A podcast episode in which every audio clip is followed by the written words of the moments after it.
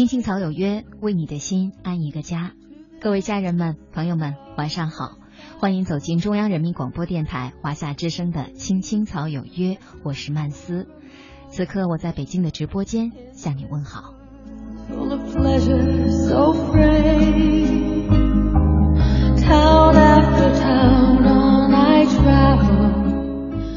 今天我们跟想跟大家来聊的话题呢，叫做单恋的时光也迷人。刚刚已经把我们今天晚上的互动话题发送到了青青草有约在新浪的微博上，因为呢，呃，我们在这个直播的时段，我不太清楚。每天在乐西主持节目的时候，那个微信的公众平台，在上一次代班的时候呢，也尝试过来弄公众平台，但是总是好像呃消息发出去了，也没见到大家在这个微信平台上的回复，所以呢，在我的直播时段，我还是习惯用啊青青草有约在新浪的微博上，大家可以很方便的搜索青青草有约加微的那个就是。我们的微博了，还有一种方式呢，就是登录我的个人微博，也是在新浪上曼妙声声，轻歌曼舞的曼，美妙的妙，声音的声，曼妙声声，欢迎大家参与我们每晚直播的讨论。那这一周的时间呢，我都会在直播间里跟大家度过每天晚上十点到十一点的这一个小时的时间。其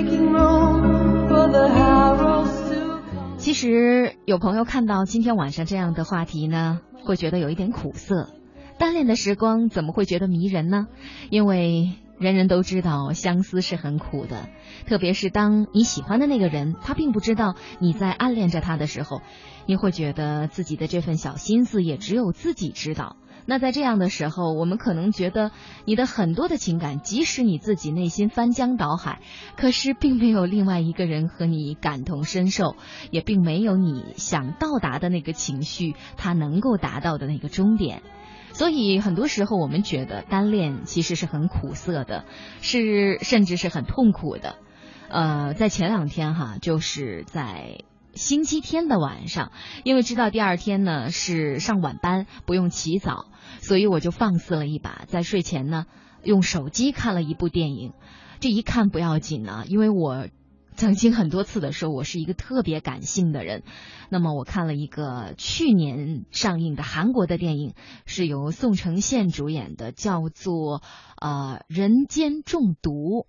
当然了，在网上找的是它的删减版哈，虽然大家在百度上搜索可能会有很多消息说这部电影会有一些大的尺度的镜头，但是我看的删减版呢确实是非常的唯美，而且到最后我真的是在半夜里一个人哭得稀里哗啦的。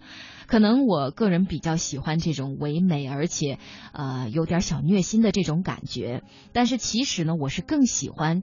呃，大团圆结局的，因为我希望所有的有情人都能够终成眷属。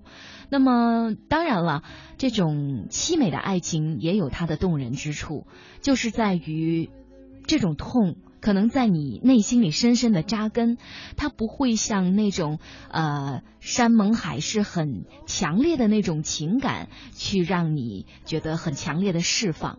但是，正是这种隐隐的痛，可能伴随着你的时间会更长。也让我在看过这个电影的几天之后吧，也是依然一谈起来，觉得心情久久不能平复。如果大家有时间的话呢，我也真的很推荐大家去看这部电影。嗯，它不算是单恋，但是最后因为两个男女主人公，啊，因为一些呃，可能说我们的传统的想法，而且是有一点违背伦理道德的这样的一种感情。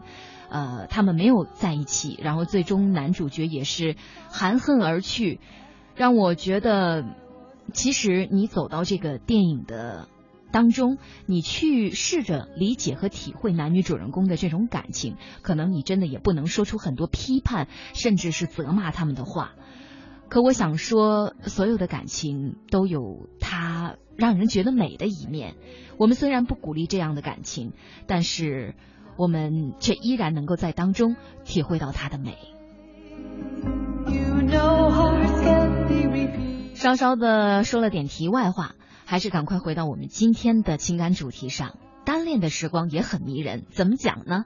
其实单恋是什么？在阳光明媚时，我在树荫下远远的看你，便觉得快乐。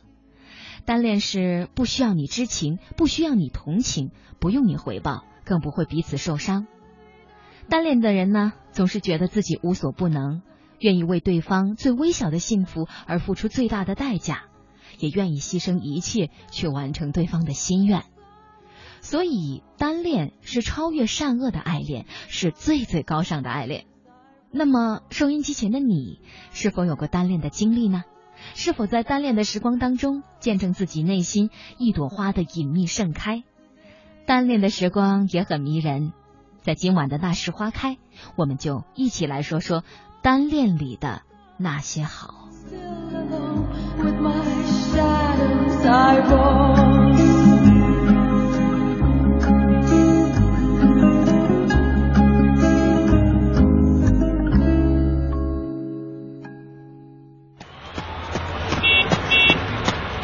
幸福在哪里？我仿佛永远也抓不住它。总以为幸福在前方，可其实幸福就在我们的身旁。幸福不只是一种追求，更是一种智慧。青青草有约，幸福密码。你是我最初的信仰，要幸福啊，坚持到最后的一秒。不复杂。小时候天不怕地不怕，现在怎么了？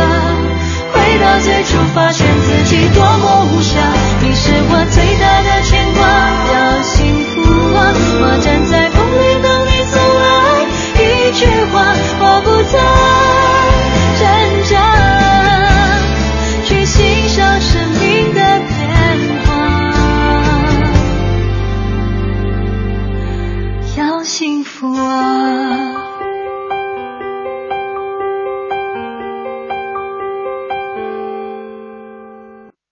再寒冷一点。你说想要时光慢一点，再慢一点，让我们可以慢慢的品尝青春的盛宴，感受单纯的美好。可是有人说，青春就是用来追忆的。当你怀揣着它时，它一文不值；只有将它耗尽后。再回过头看，一切才有了意义。爱过我们的人和伤害过我们的人，都是我们青春存在的意义。再寒冷一点。青青草有约，那时花开。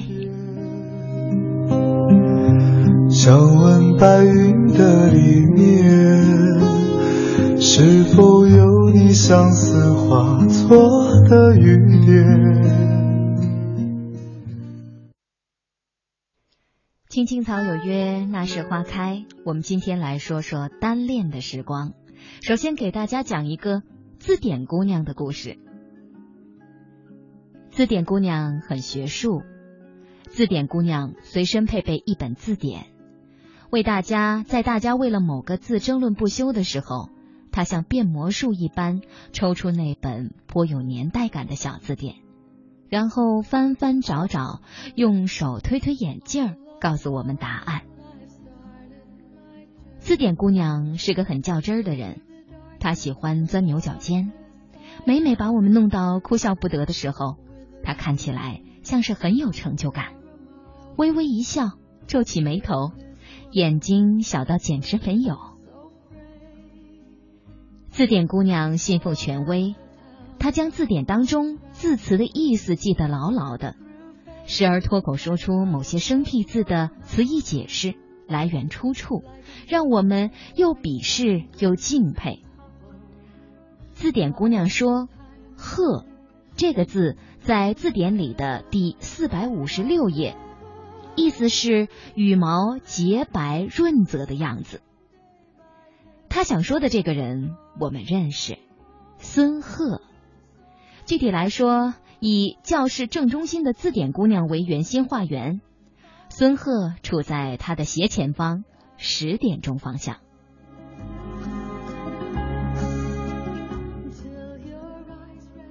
这个地理位置让字典姑娘很苦恼，她不能长时间的盯着孙鹤的背影看，因为敏感多疑的班主任总是从字典姑娘在认真听我讲课的神情当中回过神来，不好意思的咳嗽两声以示提醒。字典姑娘也抓紧从沉醉痴迷的弱智扶脸动作挣扎出来，睁大眼睛，恢复全神贯注跟随班主任的样子。我们都觉得班主任太不容易了，有字典姑娘这样一个身在曹营心在汉的课代表，叫他如何不抓狂啊？但是，班主任终究是班主任。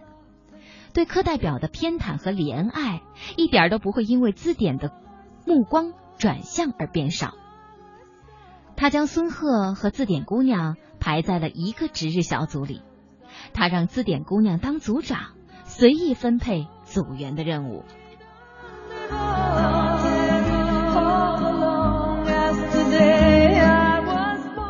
字典姑娘在我们面前嘚瑟的笑，看到没，同学们？这才是亲班主任，我们都对他投以又鄙视又敬佩的目光。某天下午，大而空旷的教室里，只有字典姑娘和孙鹤两个人打扫卫生。他们一人拿着一个扫把，默默的扫教室的两边。安静的教室里，能听得见挥舞扫帚的声音。平日里能言善道的字典。在阳光的照耀下，一直红着脸，意外的一句话都没有讲，甚至没敢抬头看一眼孙鹤。那是字典心跳的最快的一个傍晚。除了每周一次的值日，他们没有任何进展。字典姑娘捧着字典的样子愈加忧愁。孙鹤是个老实孩子，可是他读不懂字典眼里的爱慕。字典命途多舛的暗恋，除了孙鹤不懂，所有人都看得透明心了啦。字典是个死心眼的傻姑娘，她开始认真的学习，希望在成绩名次上靠得孙鹤近一点。字典姑娘的诚心感动了上苍，她终于挨在了孙鹤旁边。只是在成绩单上。后来，字典和孙鹤双双考上了北方某高等学府。字典姑娘醉意熏然的脸上有腼腆的笑容。孙鹤，咱俩得喝一杯啊！孙鹤于是端起杯子。孙鹤，字典姑娘字正腔圆。我喜欢你这么久，你是真不知道啊，还是装不知道啊？孙鹤说：“字典，你是个好姑娘。字典，我们不是一路人。我们家有三个孩子，我还有俩弟弟妹妹在念书。你可以是为了我拼命学习，但是我为了他们必须要努力念书。我特别希望早点工作，减轻家里的负担。字典，我什么都不能答应你。”所以才装作一直都不知道。字典点点头，喝进杯子里的酒，说：“嗯，孙鹤，没什么，我本来就只是要祝贺你的。”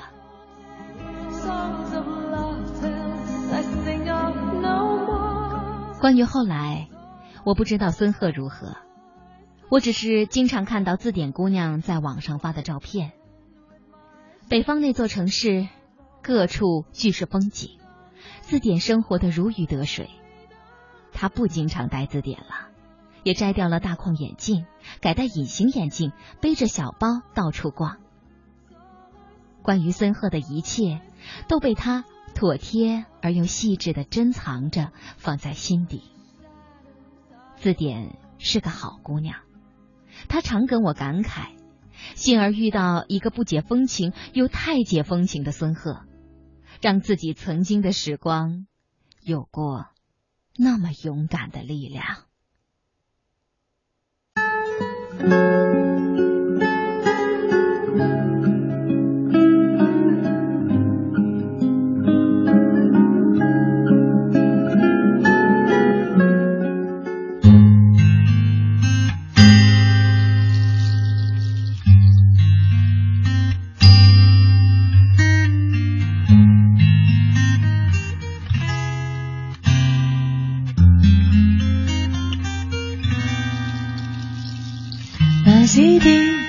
的声音丢在角落，看电影到结局总是配角的错。你要的故事让你去说，我要的生活好好过。写日记写不出是谁的感受，夜空里每个人都有一个星座，你到底懂不懂？我只要一点温热的触碰，你到底懂不懂？有些话并不是一定要说。你总说爱情之所以为爱情是用来挥霍，你总是满不在乎当我看着记得稀薄，你编织的感觉难以捉摸，你比我的梦境还困惑。我看见爱情之所以为爱情，谁都在挥霍。我想的天长地久，也许只是时间的荒谬。我沉迷的感动与你不同，我的了解让我自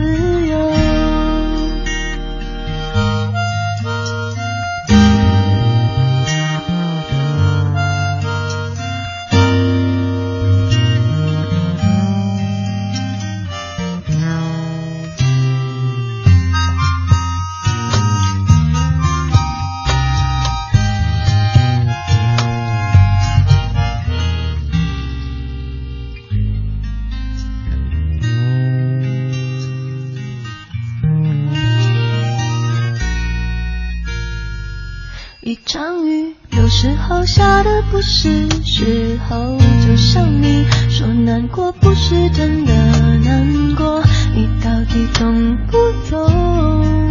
我只要一个安稳的等候，你到底懂不懂？想你想的好像空气都停了。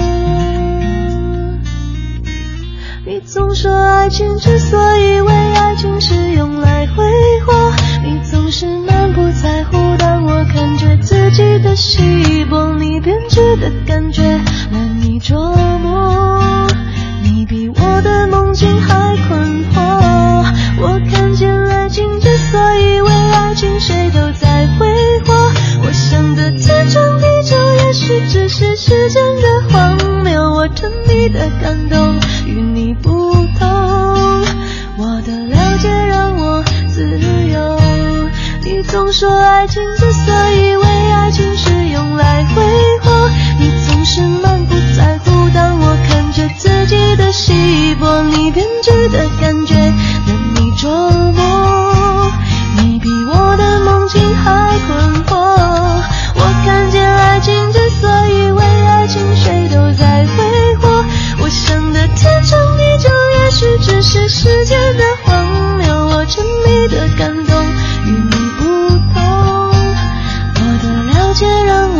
自由。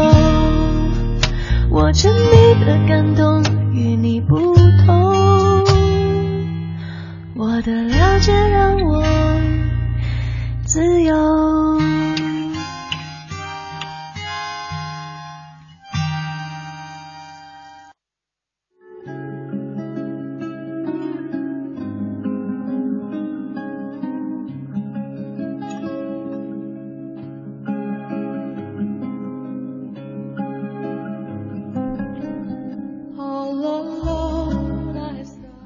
春的时光里，总是要有一些疼痛的，有了疼痛，才有对疼痛的思考，才会成长。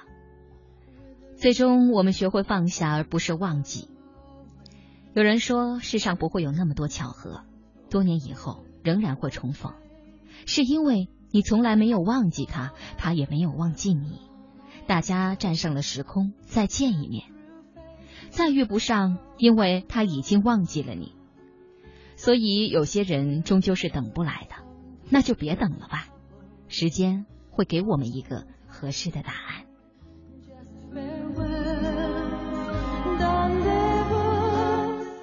周岩要出国的消息来得有点突然，那是兵荒马乱的高三。我和大多数人一样，整天顶着黑眼圈，埋头于题海战术。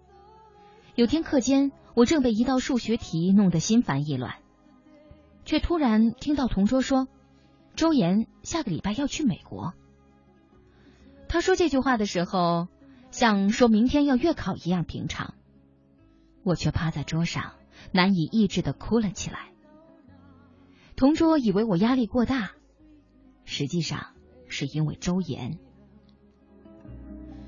周岩并非多耀眼的男生，只不过他在我的眼里一切都刚刚好，从眉毛到鼻眼，从发型到身高，全都好看的恰到好处，也可爱的恰到好处，少一分乏味，多一份腻味。不过很可惜，我和周岩来自不同的世界。谁说年少的喜欢可以单纯到不理会世俗？周岩家底殷实，父母都是高知，他从小看到的世界就比我的广阔。这些让我在他面前捉襟见肘，只能将那份喜欢藏在心底。即便同班两年，我和周岩几乎没有过任何交流。那时，只要能远远看着周岩。再枯燥的学习生活也是活泼泼、亮堂堂的模样。而现在，他前往地球的另一端，我很难控制住心底的悲伤。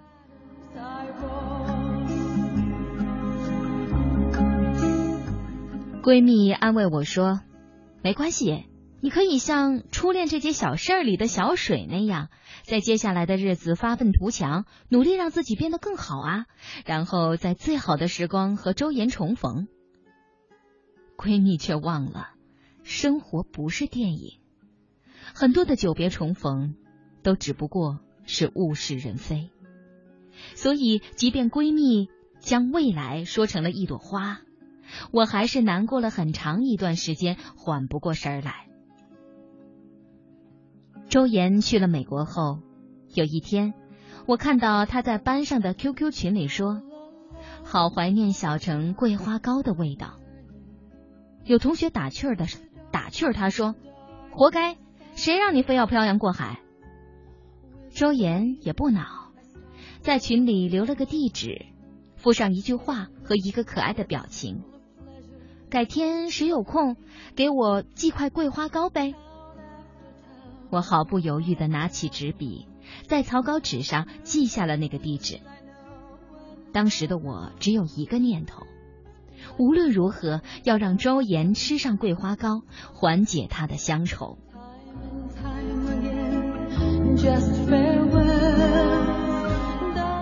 关于怎样才能将东西寄到地球另一端，我一无所知。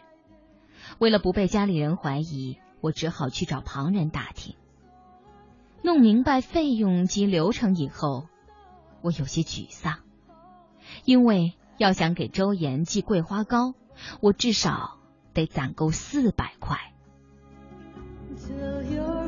四百块对于那时的我来说是个巨大的数字，除了父母给的零花钱，我还偷偷帮校外那家文具店拉生意，总算凑够了所有的费用。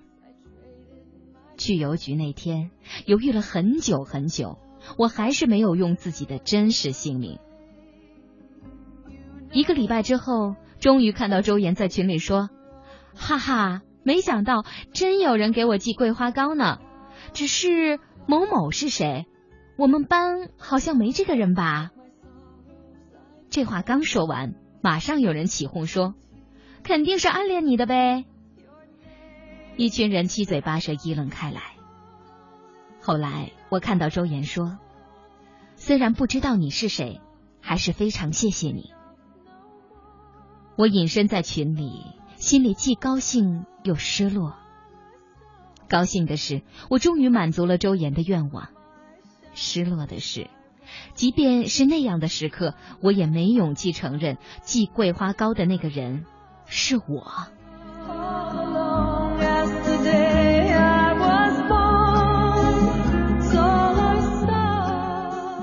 很多年后，我和周岩终于在聚会上重逢。即便我很努力，也还是没有优秀到足够和他相匹配。有些东西与生俱来，并不是努力就能改变其中的格局。就像有些距离永远难以逾越，所以我和周岩之间永远隔着时差，他的白天是我的黑夜。自始至终，周岩都不知道，我就是那个花三百块钱寄给他一百块钱桂花糕的傻傻暗恋他的女孩。我在他的记忆里，只不过是旧时光里一个平凡的女同学。仅此而已。北京时间二十二点三十四分，欢迎回到《青青草有约》，来自中央人民广播电台华夏之声，我是曼斯。今天跟大家聊的话题是：初恋的时光也很美好。也许我们曾经都有过那段朦胧不清却又刻骨铭心的感情。未来的模样，过去的纠结，纠结的爱情、梦想、烦恼，或者别的。无论此时此刻的我们如何沉浸其中难以自拔，如何充满好奇，希望能借魔镜看穿一切，但都是无花之果。只有时间亘古公平，静静流淌，检阅一切。即使我们曾经爱得轰轰烈烈，刻骨铭心，终有一天会变成浅浅的回忆，不会抹去，却也不再纠结。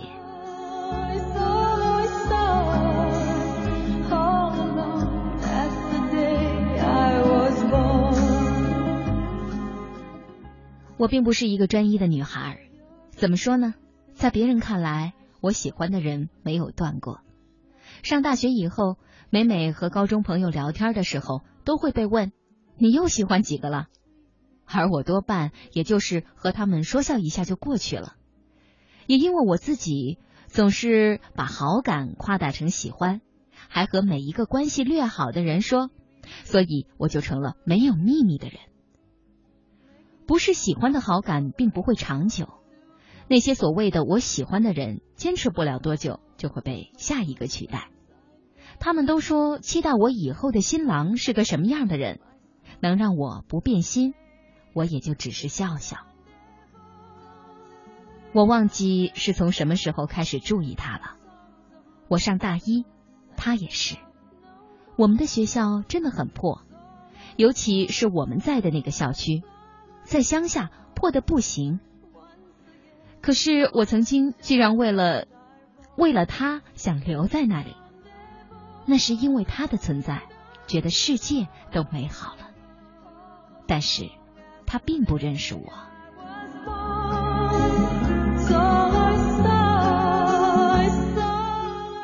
不知道是不是每一个女孩在喜欢一个人的时候。都会把缘分强加到自己和那个男生身上，反正我是这样的，很幼稚，却又做得不亦乐乎。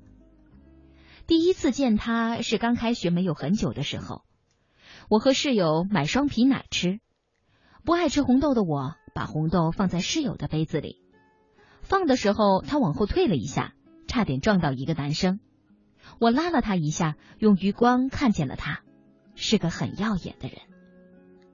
不知道是不是衣服颜色鲜艳的原因，当时觉得他是会发光的。我并没有抬头看见他的容貌，就拉着室友转身走了。不能说那时候他并没有引起我的注意，只是没有喜欢而已吧。不然这么久之后，我也不该记得是他，而且记得这么清楚吧。但是。真的不记得是从哪天开始注意他的了。我记得他穿过的每一件衣服，每一双鞋；记得他曾坐过哪里吃饭；记得经常和他在一起的朋友；记得他爱吃的饭是什么；记得他总在哪个窗口买饭；记得哪天去食堂可以碰见他。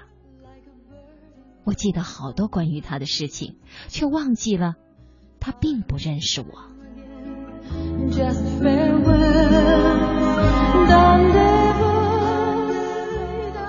后来，在我向室友承认了我喜欢他以后，他的名字便在我的生活当中频繁的出现。那时我每天说的话三句不离他，我买与他有关的东西，喜欢他喜欢的球星，去看他的所有球赛，不管是顶着大太阳还是下着雨，我每天在他会去食堂的时间去食堂，即使明明知道自己不敢往他那里看一眼，只觉得和他共同待在这一个屋子里就足够了。那时候看他一眼就是我开心一天的理由。那时候，我甚至觉得不会有一点什么东西能让我不喜欢他，就像我在室友为我偷拍的照片下配的那一句话：“我想让你知道，你配得上一切美好。”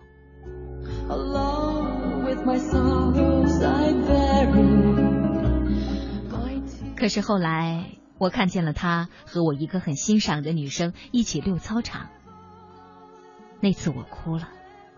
哭得像天塌下来一样。再后来，我又看见了他和那个女生一起吃饭，然后我不出意料的又哭鼻子了。我并不知道我在哭什么，以什么身份哭，只是觉得心里委屈。我想，明明是我先发现他的，是我不论太阳还是下雨都不打伞的看他打球。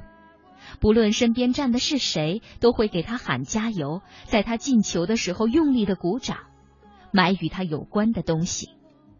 可是自己小心翼翼呵护的，怎么就被别人轻而易举的得到了呢？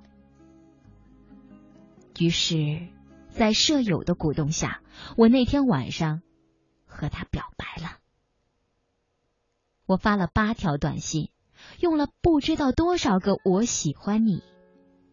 没有用很矫情的话，没有向他说我因为他做了什么，也没有告诉他我是谁。没一会儿，很出乎我意料的，他回了短信，说他和那个女生只是朋友，也说了谢谢。当时我真的是很高兴，尽管这只是一句谢谢。后来我考虑了半天，又回了一条。那我能和你做朋友吗？等了好久也没有回复。第二天早上，我很早就醒了，打开了手机，却没有看到短信。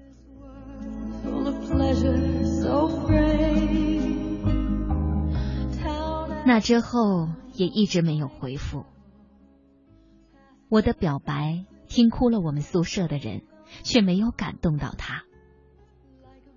其实有时候做的所有事情，往往只能感动自己。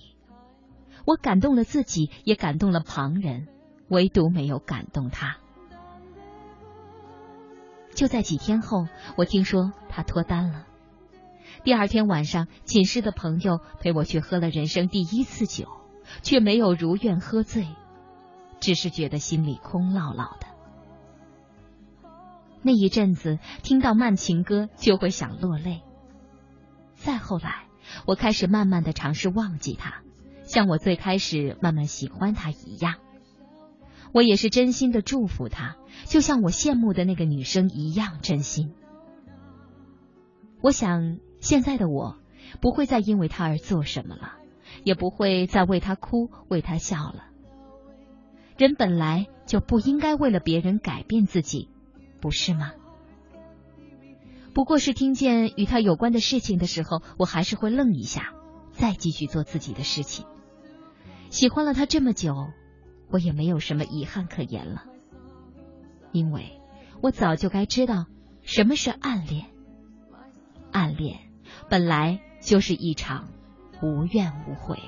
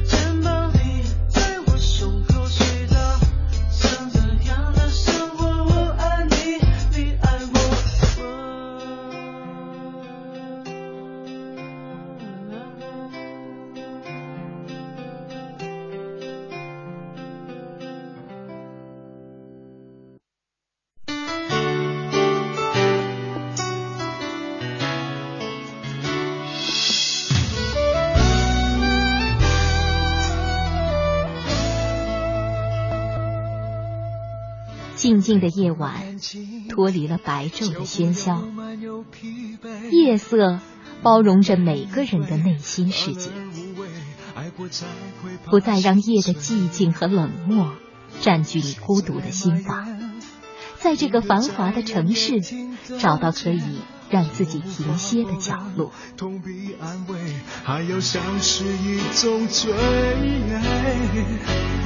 需要多少时间藏好你眼里的泪？别让我后悔，爱不等于了解，不过一场宿醉。青青草有约，每晚守候你的心情讲述。带走你的心，让给我逃避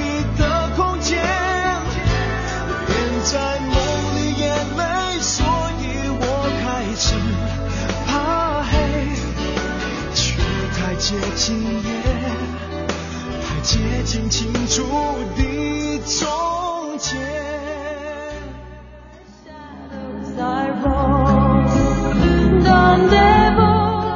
欢迎回来，走进青青草有约。今晚的最后一个时段，有人说单恋是美好而甜蜜的，也有人说单恋是痛苦而辛苦的。其实无论是哪一种，都在我们的生命当中留下了或深或浅的印记。单恋一个人，我们会鼓足勇气迈出那一小步，试探前进，可往往我们已经错过了最佳时机。到最后，有可能热情的种子落下，直到它结籽抽芽凋零，在一场单恋里完成自我的救赎。送上今天晚上的最后一个故事：曾经那一场喜欢。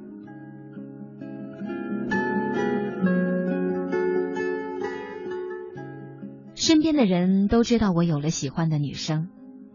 看他常戴着一顶黄色的毛线帽子，就说我喜欢上了一个黄色小帽子，简称黄小帽。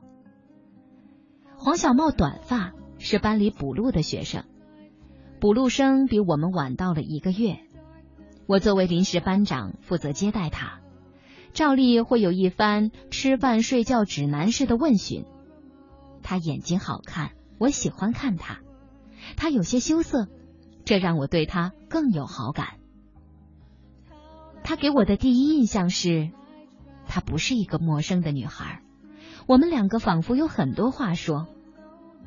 我们时常坐在一起说话，讨论老师的声音、同学的性格，以及餐厅里某个窗口的勺子要大一些。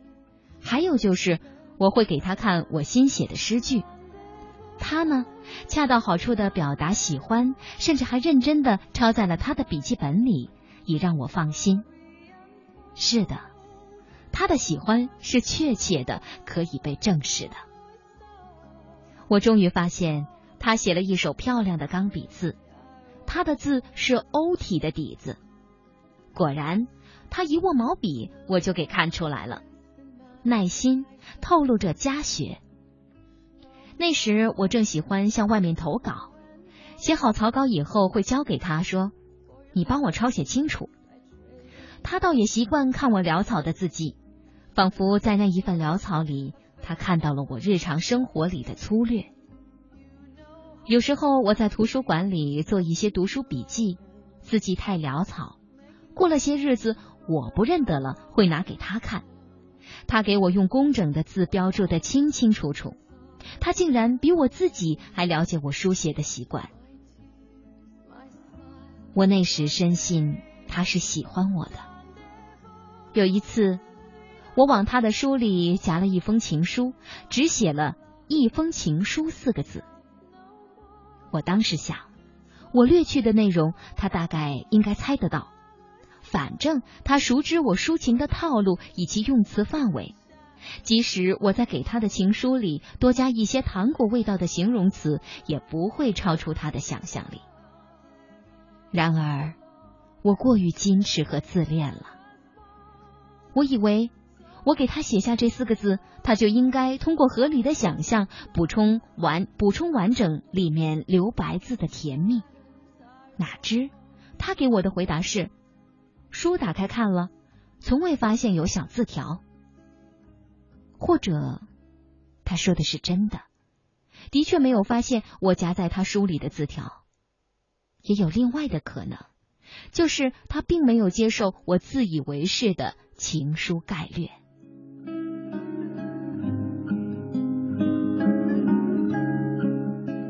我常常想，我和黄小茂的恋爱经历其实是一种简单的合作关系，那便是黄小茂帮助我抄写我的稿子，我呢就负责在稿子里偶尔向他倾诉爱慕。然而，他始终没有将他抄写的这些好词好句存到他个人的存折里，而是流水一样流远了。暑假。我在老家的院子里看书，忽然看到他在我书上留下的字，就十分想他。那个时候的想念，执着、浓郁又专心，可没有电话，只好写信给他。我用了一个下午的时间，写了封长长的信，冒着雨，我骑车到乡邮政所，将揣在怀里的信寄出了。总觉得。那信上还有我的体温。骑着自行车到乡邮政所的路，是我那年走过最为甜蜜的路。信寄出去以后，我开始想象他收到信后的情形，想象他是喜悦还是不屑。我甚至天天坐在院子里发呆，想着他是不是正在给我回信，或者写好了回信，觉得没有写好，又撕掉重写。我没有收到回信。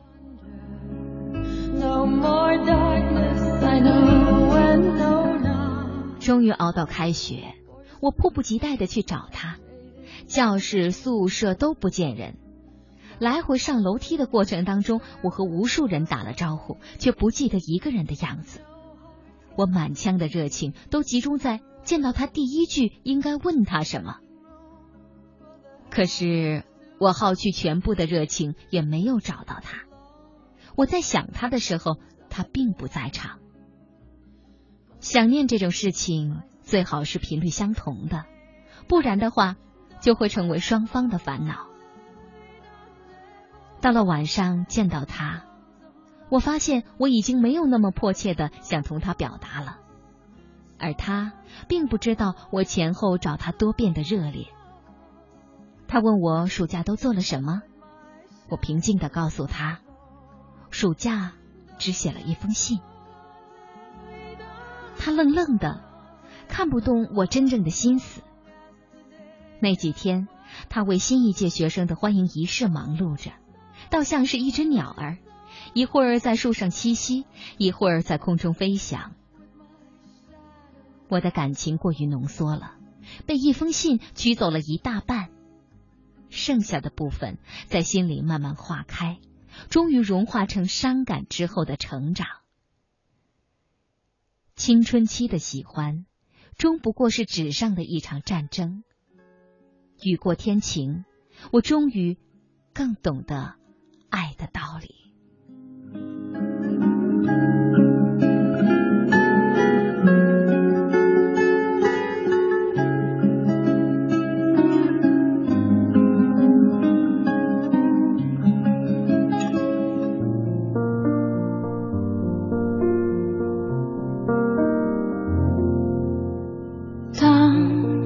艘船沉入海底，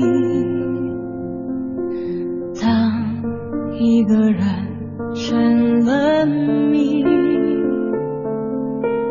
你不知道他们为何离去，那声再见竟是他最后一句。当一辆车。就是天气，就像这首歌里唱到的那样，有些感情，有些人，逐渐在岁月的沉寂当中都见了底，都成了谜。曾经我们的那份暗恋，那份悸动的心情，也着也随着岁月的流逝，慢慢的变成了回忆。无论这份暗恋是美好也好，是辛苦也罢。它都点缀了我们青春岁月当中的一段路。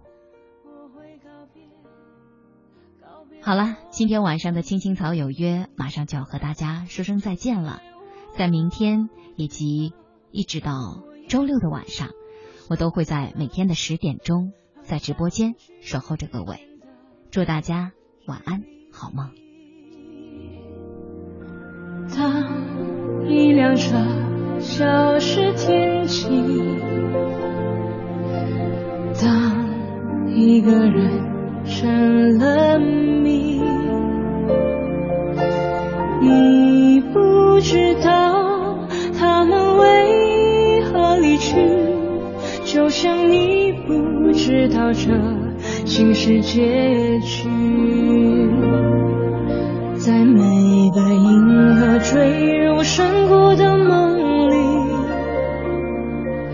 我会醒来，也忘记梦境。因为你不知道，你也不会知道，失去的就已经失去。